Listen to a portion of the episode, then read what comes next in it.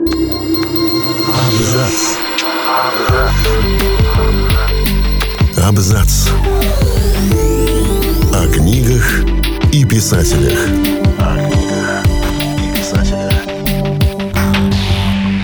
Всем привет! Я Олег Булдаков, и сегодня я расскажу вам о писателе, философе и провидце Станиславе Леме. 12 сентября 2021 года польскому писателю-фантасту Станиславу Лему исполнилось бы 100 лет. Его книги, и не только художественные, переведены на более чем 40 языков, разошлись по всему миру многомиллионными тиражами, на основе его произведений снято более трех десятков фильмов. О жизни и творчестве этого выдающегося писателя мы и расскажем. Станислав Герман Лема родился во Львове, в семье еврейского врача-ларинголога Самуила Лема и его жены Сабины. Львов, бывший австрийский Лемберг, тогда был частью Польши. Благополучный город с богатыми европейскими традициями, историческими и культурными. Так что детство Станислава, единственного отпрыска преуспевающего доктора, можно назвать практически безоблачным. Ну, разве что школьные годы с учебой в гимназии оказались немного разочаровывающими. Нет, учился Станислав хорошо, педагоги его любили, да и с однокашниками он ладил. Но вот девушки Лема не замечали. Он был маленьким и пухленьким, этакий неуклюжий поросеночек, среди шкалеров такие всегда в пролете. Зато юность у будущего писателя оказалась совершенно иной, ведь она пришлась на военные годы. Проблемы начались, когда Станислав поступил на медицинский факультет Львовского университета. К тому времени Львов был оккупирован советскими войсками, и город был охвачен валом репрессий против контрреволюционных элементов, число которых записывали всех более-менее обеспеченных горожан. А ведь отец Лема мало того, что был богатым врачом, так еще и бывшим офицером австрийской армии. Правда, у Самуила Лема оказались полезные знакомства среди товарищей, так что как-то обошлось. Но вскоре грянула новая напасть. Летом 1941 город захватили немецкие фашисты, и там практически сразу же начались еврейские погромы. А осенью было организовано Львовское гетто, куда стали сгонять уцелевших евреев. По воспоминаниям самого Лема, именно в те годы он понял, что является евреем. Ранее об этом он даже не задумывался, ведь его семья была чисто польской по духу.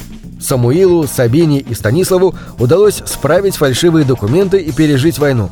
А вот многие их родственники погибли.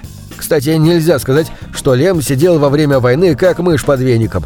Ему удалось устроиться на склад военной амуниции, откуда он воровал боеприпасы для польских подпольщиков. Ну а после войны, когда Львов стал частью СССР, многие из тех, кто считал себя поляками, уехали на историческую родину, от греха подальше. Среди изгнанников была и семья Лемов. Станислав продолжил учиться на врача, на сей раз уже в Краковском университете. Именно тогда он стал писать, причем исключительно из-за денег. Лишившиеся всего имущества Лемы жили очень бедно, потому любая денежка была впрок. И Станислав строчил для периодики остросюжетные рассказики, в основном про войну, но некоторые с элементами фантастики. В нарождающейся социалистической Польше выходило много журналов, которые охотно печатали фантастические, детективные и приключенческие рассказы. Платили немного, но Лем брал количеством. За время его студенчества вышло около 20 повестей и рассказов. В 1946 появился и первый научно-фантастический роман, точнее большая повесть «Человек с Марса».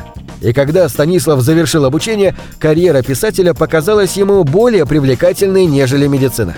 Зато именно благодаря медицине он нашел любовь, когда в университете познакомился с будущим врачом-рентгенологом Барбарой Лесняк, на которой женился в 1953-м, прожив вместе всю жизнь. Что до литературы, то в итоге Лем решил сосредоточиться именно на фантастике. Уж очень не хотелось ему сочинять соцреализм, хотя несколько романов на военную тему он все же написал. В фантастике, считавшейся познавательно-развлекательной литературой для молодежи, было гораздо больше свободы. В 1951 вышел его первый полноценный роман «Астронавты», который привлек внимание критики и публики. Ну а через пару лет книги пошли чередой. «Магелланово облако», «Эдем», «Возвращение со звезд», «Солярис», «Непобедимый», «Кибериада».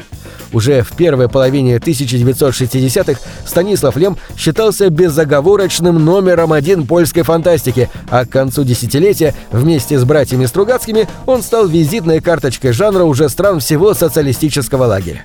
Его книги издавались в США и многих других странах мира. Особой популярностью он пользовался в Германии. Ну и, конечно, вне конкуренции был Советский Союз, где Лем стал по-настоящему культовой фигурой и куда он приезжал трижды. Естественно, польские власти не скупились на награды писателю за популяризацию национальной культуры. Уже в 1950-х он получил свой первый орден – Золотой крест заслуги. Однако все это не остановило писателя, когда после ввода в стране военного положения Станислав Лем покинул родину в 1983-м, переехав в Вену. В эмиграции вышел его последний фантастический роман «Фиаско». Через два года, уже накануне краха социализма, Леон вернулся в Польшу и от литературы постепенно отошел, переключившись на футурологические прогнозы и публицистику. 27 марта 2006 года Станислав Лем скончался в Кракове. Похоронен он на Сальваторском кладбище, где на его надгробии высечена латинская фраза «Я сделал все, что смог. Кто сумеет, пусть сделает лучше».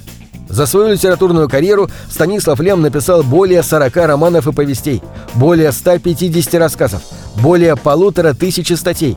Действительно, сделал все, что смог. На этом все. Читайте хорошие книги.